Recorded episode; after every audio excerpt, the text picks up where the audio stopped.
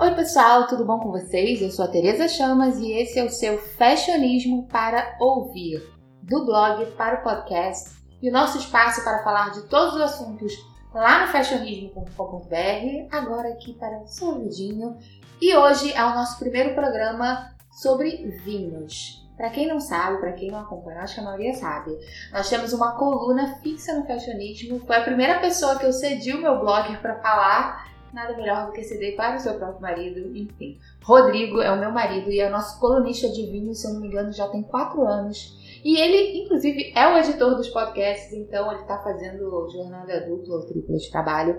E está aqui do meu lado para o nosso programa de vinhos. Lá se chama Vinho de Quinta, porque entra toda quinta, uma quinta sim, uma quinta não. E aqui teremos uma vez por mês um bate-papo sobre vinhos com o Rodrigo. Boa tarde, Rodrigo. Tudo bom com você? Boa tarde, é um prazer estar aqui falando com todos vocês. Eu sou o Rodrigo, como ela já disse, o colunista de vinhos do Fashionismo já há quatro anos. É um prazer estar aqui. Se apresente, fale. Fale sobre você, sobre sua formação, tudo mais.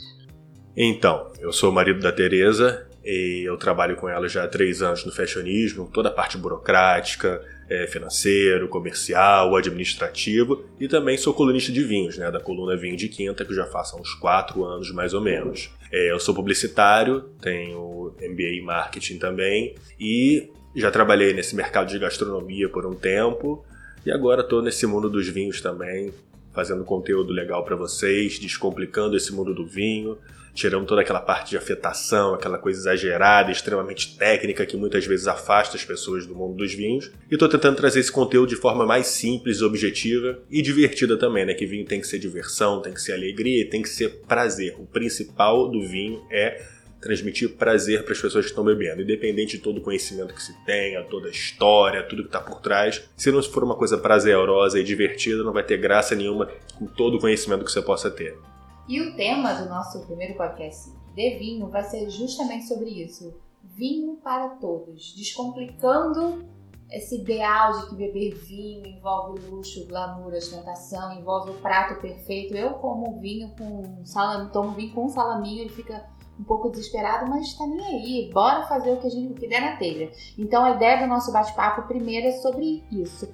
Mas antes de mais nada, eu queria que o Rodrigo você contasse um pouco pra gente como é que começou a sua, logo minha, porque começamos juntos, a nossa relação com o vinho, com o mundo dos vinhos. Enquanto eu me tornei uma eterna apaixonada, o Rodrigo foi muito mais a fundo. Nunca vi uma pessoa para estudar tanto sobre vinhos. Ele se aprofundou, quando a gente morou fora, ele fez cursos. Enfim, eu queria que você contasse um pouco como que isso entrou na sua vida e como no início mesmo a gente tinha uma visão meio que antiquada, ultrapassada de vinho que hoje acho que a gente gostaria que as pessoas achassem que, né, entendessem quão fácil é tomar um vinho. Então conta esse início aí. Então, na verdade, foi até bem curioso que quem me levou para o vinho foi a Teresa mesmo, você, quem me levou para o vinho, porque acho que final de 2008 a gente estava naquela fase de balada, de ir pra noitada, tomar vodka com Red Bull, é, ficar muito louco, nem sempre, claro, nem todas as vezes, mas a gente tinha esse costume como qualquer outro jovem da época.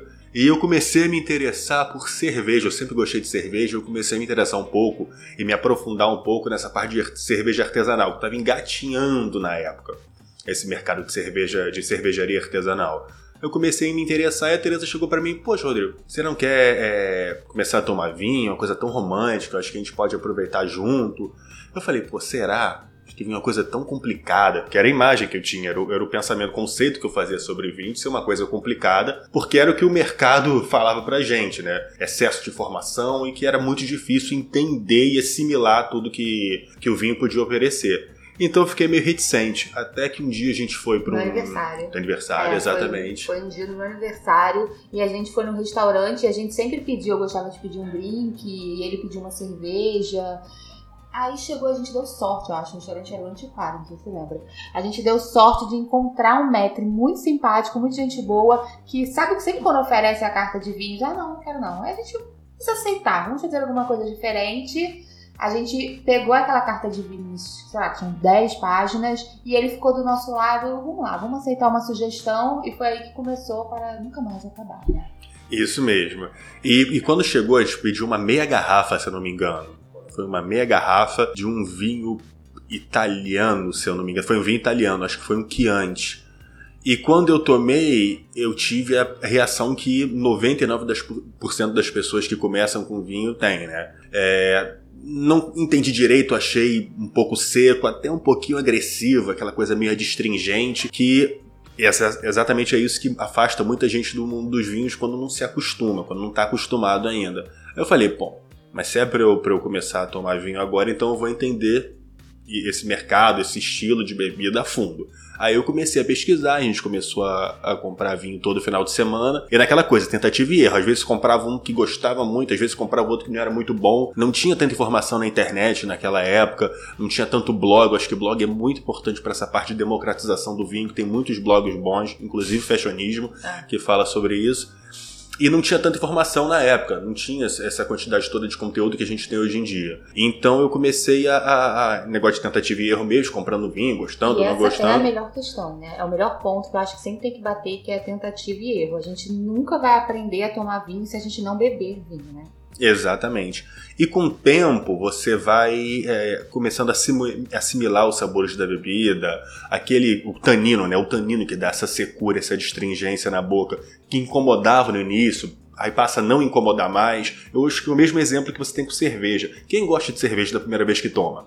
E depois adora, que você acostuma com uma amargor. Qualquer bebida alcoólica. Qualquer bebida alcoólica. Alguém vai tomar vodka achar uma delícia a primeira vez que toma? Não. Você entendeu? bebe, algumas você bebe para ficar bêbado. Exatamente. É, é, a Tereza, antes de eu conhecer ela, ali ia pra churrascaria com os pais e tomava coquetel de frutas sem álcool, achando Gente, que tava. Eu achava uma das coisas mais legais de todas. Chegava aquele coquetel de fruta, eu lembro que eu perguntava pra minha mãe, mãe, tem certeza que não tem álcool? Mas é porque eu queria que tivesse e eu me achava. Gente, é um absurdo isso, né? Mas eu achava o máximo tomar coquetel de fruta. Hoje em dia eu sei que aquilo é açúcar puro, mas é muito nostálgico. Mas é isso que faz as pessoas gostarem. Por que as pessoas gostam tanto de coquetel? Principalmente quem não tá acostumado com, com, com bebida assim. Porque é docinho. E docinho, tipo, desce fácil. Mas no nosso caso, a gente, aí voltando pro, pro lado dos vinhos, a gente começou a, a, a, comprar vinhos com mais frequência, todo final de semana, assim, sexta e sábado. E eu comecei a entender. A gente foi começando a entender, assimilar aqueles sabores. O tanino não ficou uma coisa tão agressiva como era no início. E logo em 2009, depois a gente viajou para Nova York. Eu já estava gostando muito de vinho, assim, já estava estudando, lendo livros, artigos uma série de coisas, conversando com sommeliers, porque a gente ia em restaurante que é, é um restaurante de vinho tradicionalmente, que vendia um vinho, tinha uma carta boa, a gente conversava com sommelier. Isso é o mais importante, gente. Eu já estou me metendo aqui, mas sempre busque informação e não tem lugar melhor do que no restaurante. Sempre vai ter um metro, um sommelier e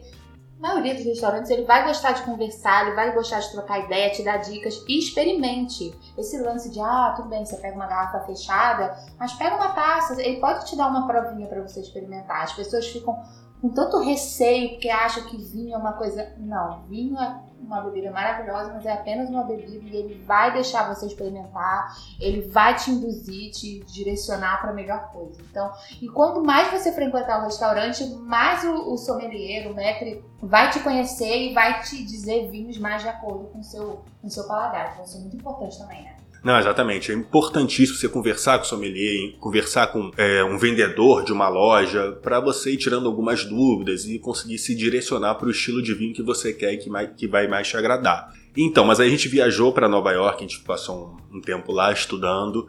É, e lá é uma, é uma Disney, né, para quem gosta de vinho, que é tudo extremamente barato muito mais barato, a questão até de tributação deles, o imposto deles em cima de vinho é, é baratíssimo, é, imposto, é mesmo imposto de comida, então é muito barato e a gente começou a comprar vinho nas lojas lá em Nova York, é uma loja a cada esquina, é impressionante. Deve ter mil lojas de vinho a mais do que tem de McDonald's, impressionante. E a gente começou a comprar nessas lojas e a gente viu que era uma coisa tão simples, as pessoas iam para sei lá, para tomar no Central Park, comprava uma garrafa de rosé e botava dentro do uma... Escondido. É, né? escondido, né? Porque não pode beber na rua lá.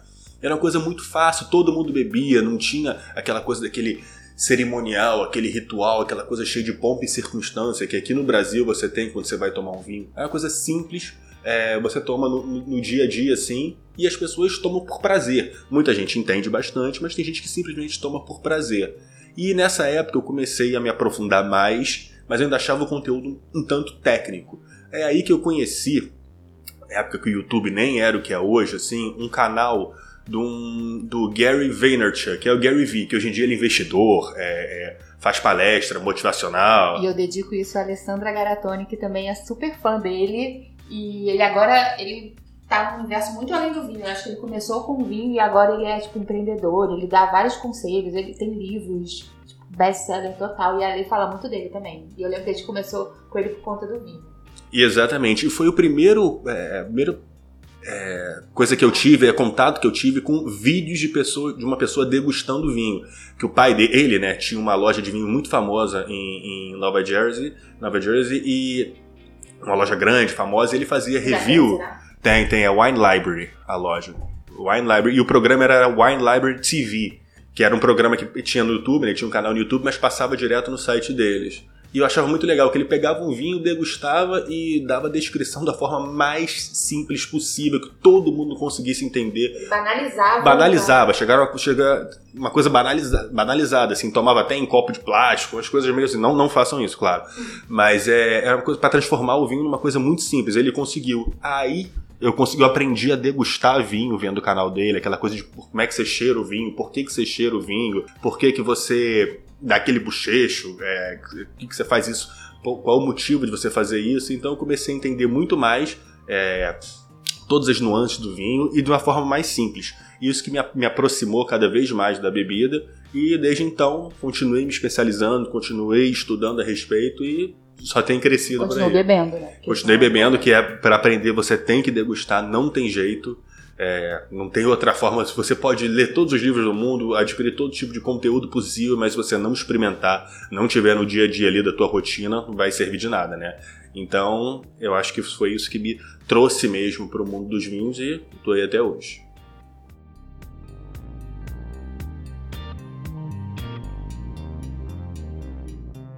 Agora, falando sobre isso, sobre essa relação das pessoas, dos iniciantes no mundo dos vinhos, eu até vejo os posts que, vocês, que você faz e as leitoras comentam.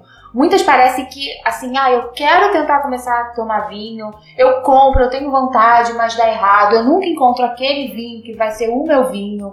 Então, parece que o vinho, diferente de outras bebidas, tem muitas barreiras e que as pessoas acabam desistindo. Compram meia dúzia de garrafas um tempo e acabam desistindo. Eu queria que você tentasse, sei lá, contar, identificar quais são essas barreiras e por que que o vinho a gente podia dizer que o vinho segrega porque é uma bebida cara, mas nem é. Você vai no mercado hoje, você consegue vinho de qualidade por 20, 30 reais.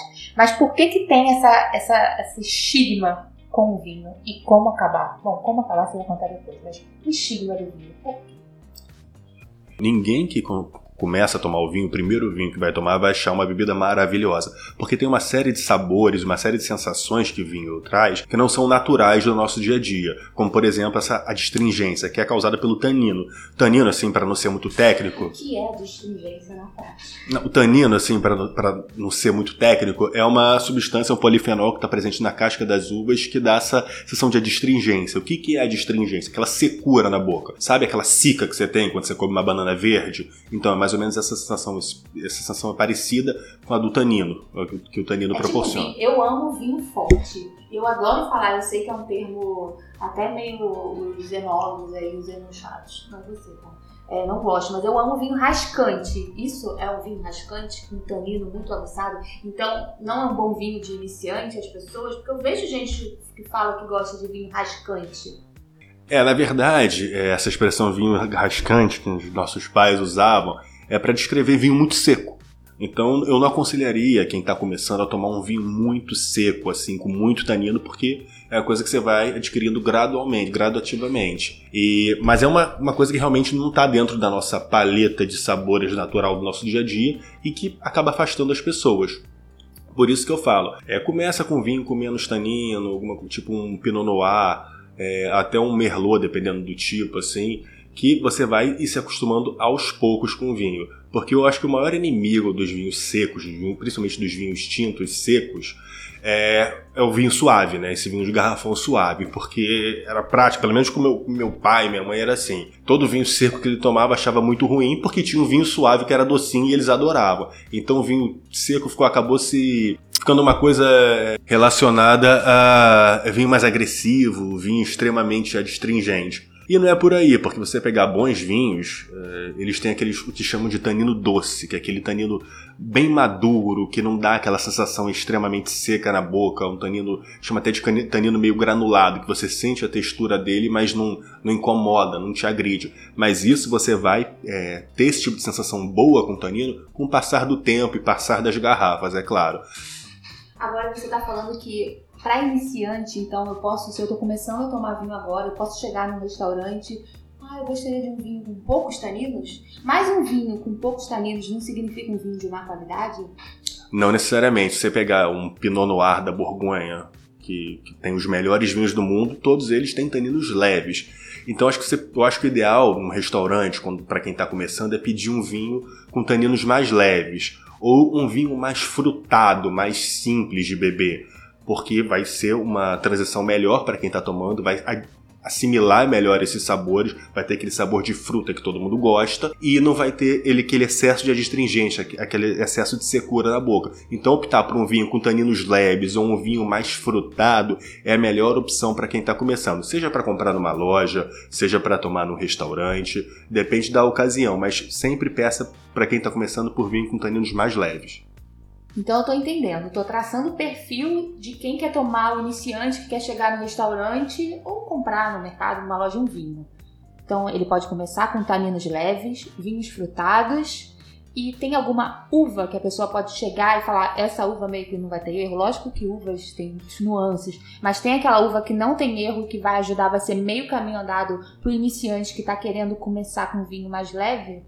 Essa questão de uva é uma coisa bem relativa, né? Porque às vezes uma uva que uma vinícola trabalha de forma é, de uma forma X, outra vinícola pode trabalhar de forma Y. Então você não pode é, determinar essa uva sempre vai se comportar dessa forma. Os sabores que uma Cabernet Sauvignon vão ser sempre dessa forma que cada lugar, cada vinícola, cada enólogo, cada, cada país também, cada país, cada região ah, vai, pro, produzem de um jeito diferente. Mas um caso que é meio que unanimidade é o Pinot Noir, que geralmente faz vinhos bem leves, com poucos taninos, com uma boa acidez também, e que quem tem essa resistência com vinhos mais pesados ou com muitos taninos vai adorar. O álcool mais baixo, é, é o teor alcoólico é, não muito alto, vai ajudar também para essa transição.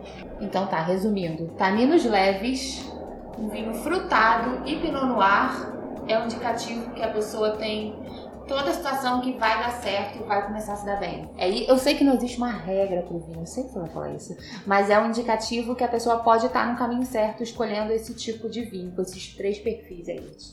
É, na verdade, Pinot Noir é uma uva com taninos leves, mas ela tem muita acidez. Então que muitos Pinot Noirs, principalmente os Pinot Noirs europeus, eles têm muita acidez. Então quem estiver tomando Pinot Noir pode achar um vinho um pouco ácido demais também. Ele tem esse tanino mais leve, só que ele tem mais acidez e que algumas pessoas podem é, achar um pouco é, exagerada. Mas é, minha dica para quem está começando também é procurar por vinhos do Novo Mundo. O que, que eu digo de Novo Mundo? Brasil. É... Brasil é um caso à parte, que até eu vou fazer um programa específico só sobre vinhos brasileiros. Mas você pegar Argentina, Chile, Uruguai, Estados Unidos, então, você pegar a Califórnia, é impossível alguém não gostar de vinho californiano. África do Sul também. África do Sul, Austrália, Austrália. também. Austrália é demais. Se você tiver a oportunidade de tomar um Chirá australiano, você vai ver isso. Porque, por mais que ele tenha taninos, são os taninos bem doces são vinhos com bom corpo, mas só aqui com aquela doçura, aquele doçor que traz todo mundo para perto do vinho, que é, não agride ninguém. Por mais encorpados ou alcoólicos que eles possam ser, eles têm muita maciez, esse certo doçor. Então, Austrália, Estados Unidos, Califórnia, então, não tem erro para quem está começando no mundo dos vinhos. E a Califórnia tem uma coisa interessante, que mesmo quem está começando, ou mesmo quem já esteja é, é, inserido nesse mundo, eles têm vinhos muito complexos para os dois lados. Então não tem erro. Mas aqui na América do Sul você pega o Malbec argentino, é, amadeirado, assim, com aquele sabor de açúcar residual, aquele sabor frutado, gostoso, de geleia. Eu acho que é fácil as pessoas gostarem. Agora tem um ponto que pode ser óbvio para muita gente, até para quem não tem muita grana para comprar vinho, é aquela coisa de você queimar etapas. Tem gente que, sei lá, tá começando a tomar vinho e quer gastar 100 reais numa garrafa de vinho. Bom, pode até dar certo, você já querer começar lá do topo.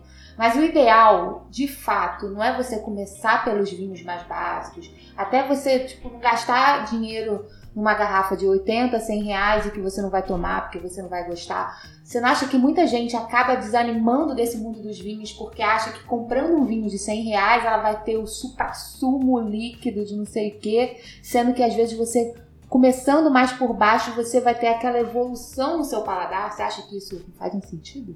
Exatamente, porque no mundo do, dos vinhos, é, quanto mais o vinho mais caro não quer dizer que seja um vinho melhor.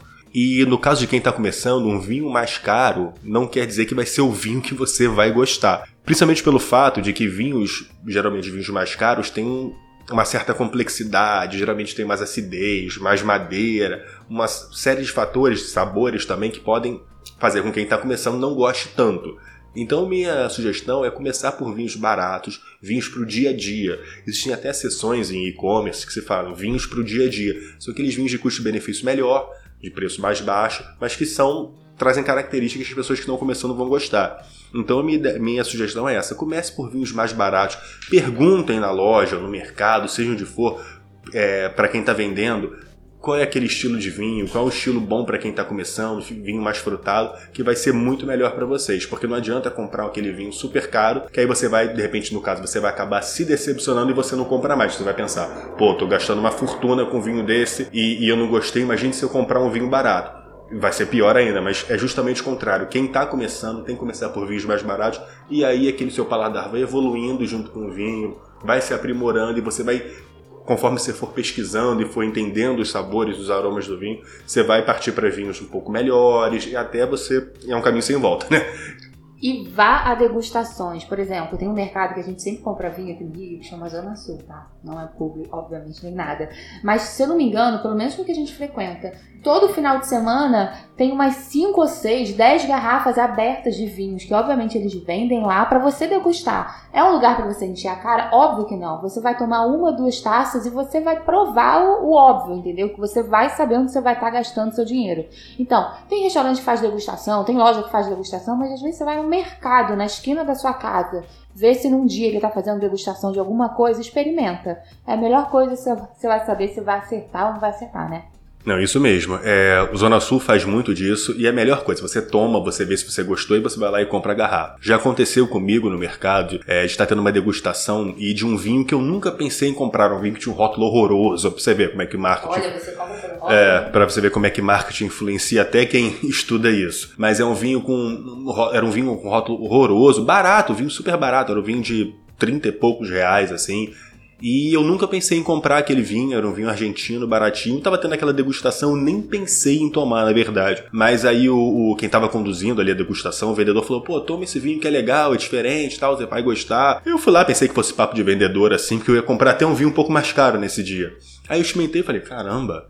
Qual o preço desse vinho mesmo? Falei, ah, 30 e poucos reais assim. Eu falei, caramba, eu comprei, tipo, duas garrafas assim, porque o custo-benefício estava ótimo e era aquele tipo de vinho que eu nunca compraria porque eu achei que era extremamente simples, extremamente é, é banal pro estilo de vinho que eu já estava acostumado a tomar. Então é aquilo, sempre que tiver uma degustação, vá é, é, deguste coisas diferentes que você vai encontrar o seu próprio paladar assim. E agora falando de, agora existem obviamente tem os blogs, tem os sites, YouTube. E o que que você acha? É, a pessoa tá lá no mercado, tem centenas de vinhos e tem aquele vinho 95 pontos na publicação X, 89 na publicação Y. E tem aqueles aplicativos tipo Vivino que você consegue ver a pontuação. Até que ponto eles ajudam, eles atrapalham, se vale a pena olhar, se você é melhor olhar a resenha de um blog. Qual é a importância disso na hora de você escolher um vinho? Olha, isso é bem interessante, porque no caso das publicações, assim, dos especialistas, das avaliações que os especialistas fazem, tem uma série de revistas e, é, é, e sites que fazem essas avaliações, tipo Wine Spectator, Robert Parker, é, é Wine Enthusiast, tem várias, tem milhões de, de publicações que fazem avaliações de vinhos. E é aquele negócio, você vai ver uma avaliação, porque vinho também é uma coisa, é, aroma e paladar é, é, cerebral. Quando você começa a tomar um vinho, você nunca vai entender. Se você ler uma resenha de um vinho e, e tomar, pela primeira vez, você não vai entender nada daquilo, porque simplesmente você não vai sentir aqueles aromas, aqueles sabores que estão sendo descritos ali. Quando você começa a ver avaliações e tomar o vinho que você está é, lendo a avaliação, você vai começar a identificar aos poucos que aquele sabor que está escrito ali faz sentido para você, que aquele aroma que está descrito ali você realmente está sentindo. E é uma questão de neurotransmissor mesmo. No, no, com o tempo, parece que o seu cérebro abre, seus neurotransmissores abrem para aquele tipo de informação e você vai começar a sentir aqueles aromas e aqueles sabores de verdade. Não é entender, e sim sentir. Porque quem está começando realmente não está sentindo aquilo, porque o cérebro, não é nem o paladar, é o cérebro não está acostumado com aquele, todos aqueles sabores, aqueles aromas que o vinho tem. Então é importante você continuar degustando, continuar tomando, lendo é, resenhas, porque é aquilo que vai fazer realmente seu cérebro entender, assimilar aquilo e fazer com que você sinta tudo aquilo de verdade. E como no caso, por exemplo, dos aplicativos tipo Vivino, que é o mais famoso de todos, é muito legal, interessante você ver a avaliação dos vinhos feita por pessoas que estão tomando mesmo, que estão consumindo e não por é, a indicação da própria vinícola, o que está escrito no rótulo, é muito legal. E você vê a avaliação deles também. Mas tem que entender que quem está avaliando o vinho não necessariamente tem o mesmo paladar que o seu. Então a pessoa que gosta de vinho extremamente de um vinho extremamente complexo, cheio de acidez, cheio de tanino, cheio de camadas e camadas de sabores, de couro, tabaco, série de coisas, ele vai fazer uma avaliação ótima e você, tipo, que não está acostumado com aquilo, que gosta sim, simplesmente de vinho mais frutado, é, é, mais doce, assim, com mais dulçor, para você aquele vinho não vai ser legal. Por mais que tenha uma avaliação boa, para você não vai ser legal. Então por isso que é importante ver as avaliações.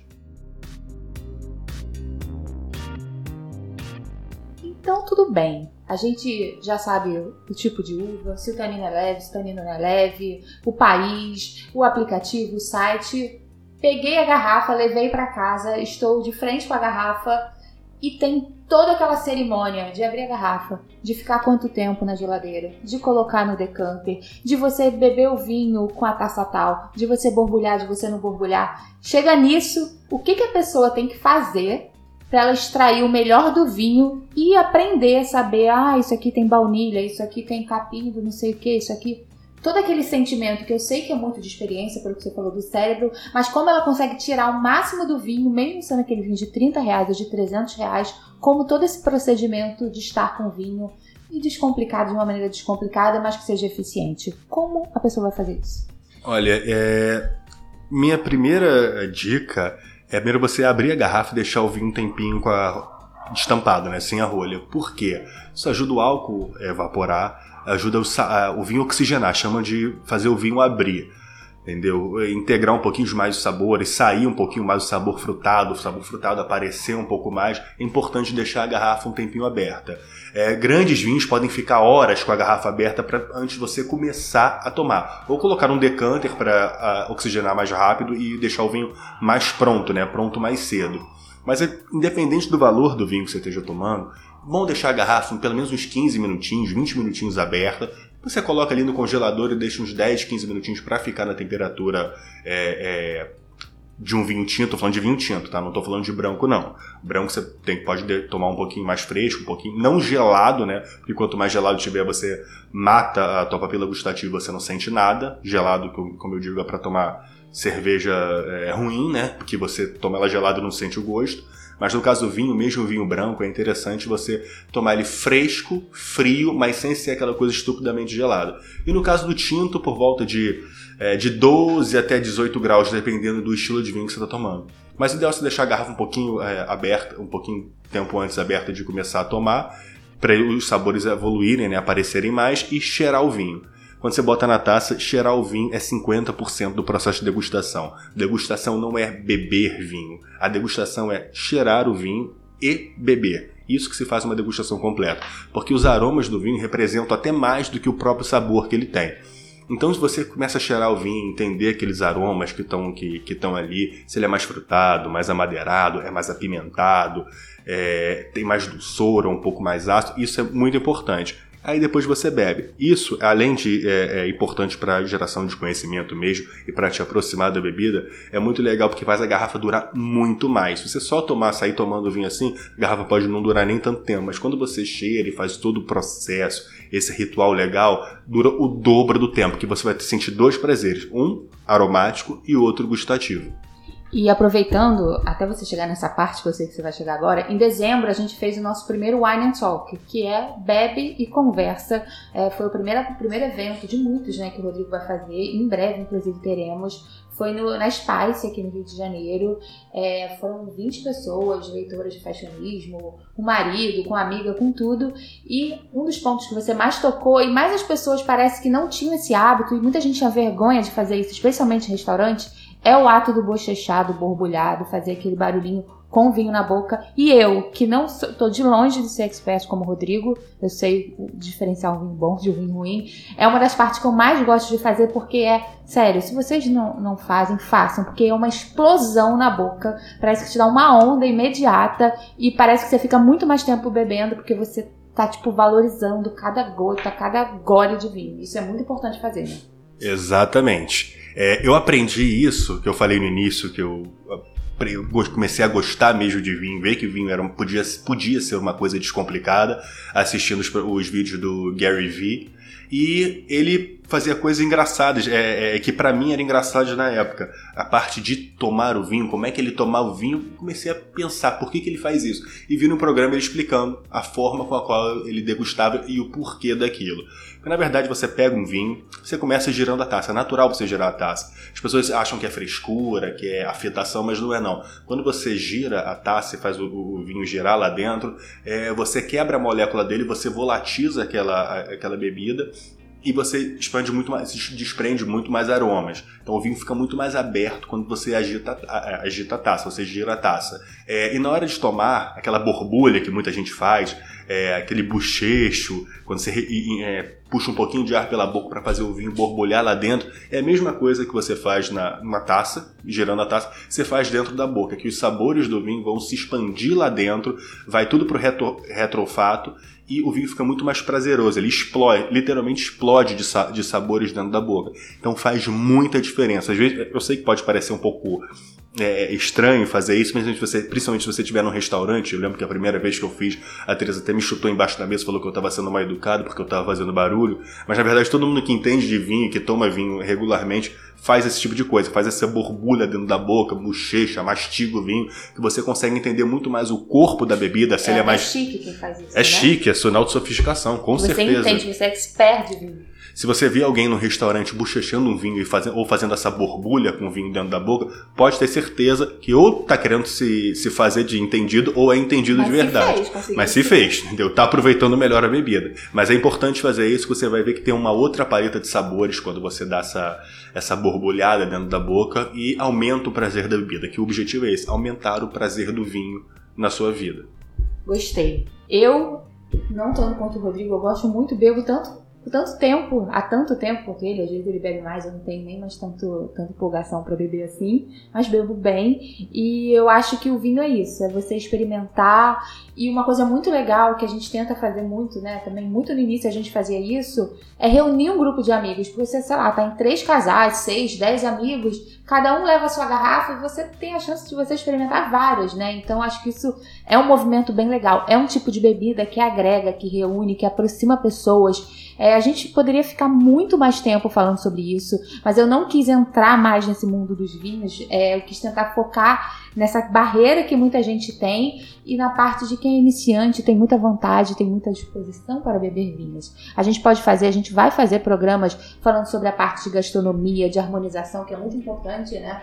É, então a gente vai fazer muita coisa legal aqui. A gente vai fazer um sobre champanhe também, que essa é a minha bebida favorita. Eu amo champanhe. Teve até um post no Fashionismo outro dia falando sobre isso. Então a ideia é desconstruir mitos do vinho é, e simplificar esse ato de beber para aproximar, para agregar pessoas. E o vinho é muito bacana, eu acho que é uma bebida muito, muito saudável também, né? Porque não?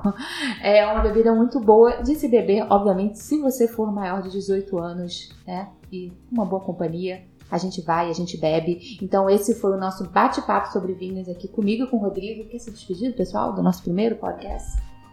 Tchau, pessoal. Foi um prazer estar aqui com vocês. espero que eu tenha esclarecido algumas dúvidas que muita gente tem. E foi muito legal. Então, a vida é muito curta para beber vinho ruim E vamos lá. Esse é seu, seu slogan? Não, copiei Você de copiou? alguém, óbvio ah. que eu copiei.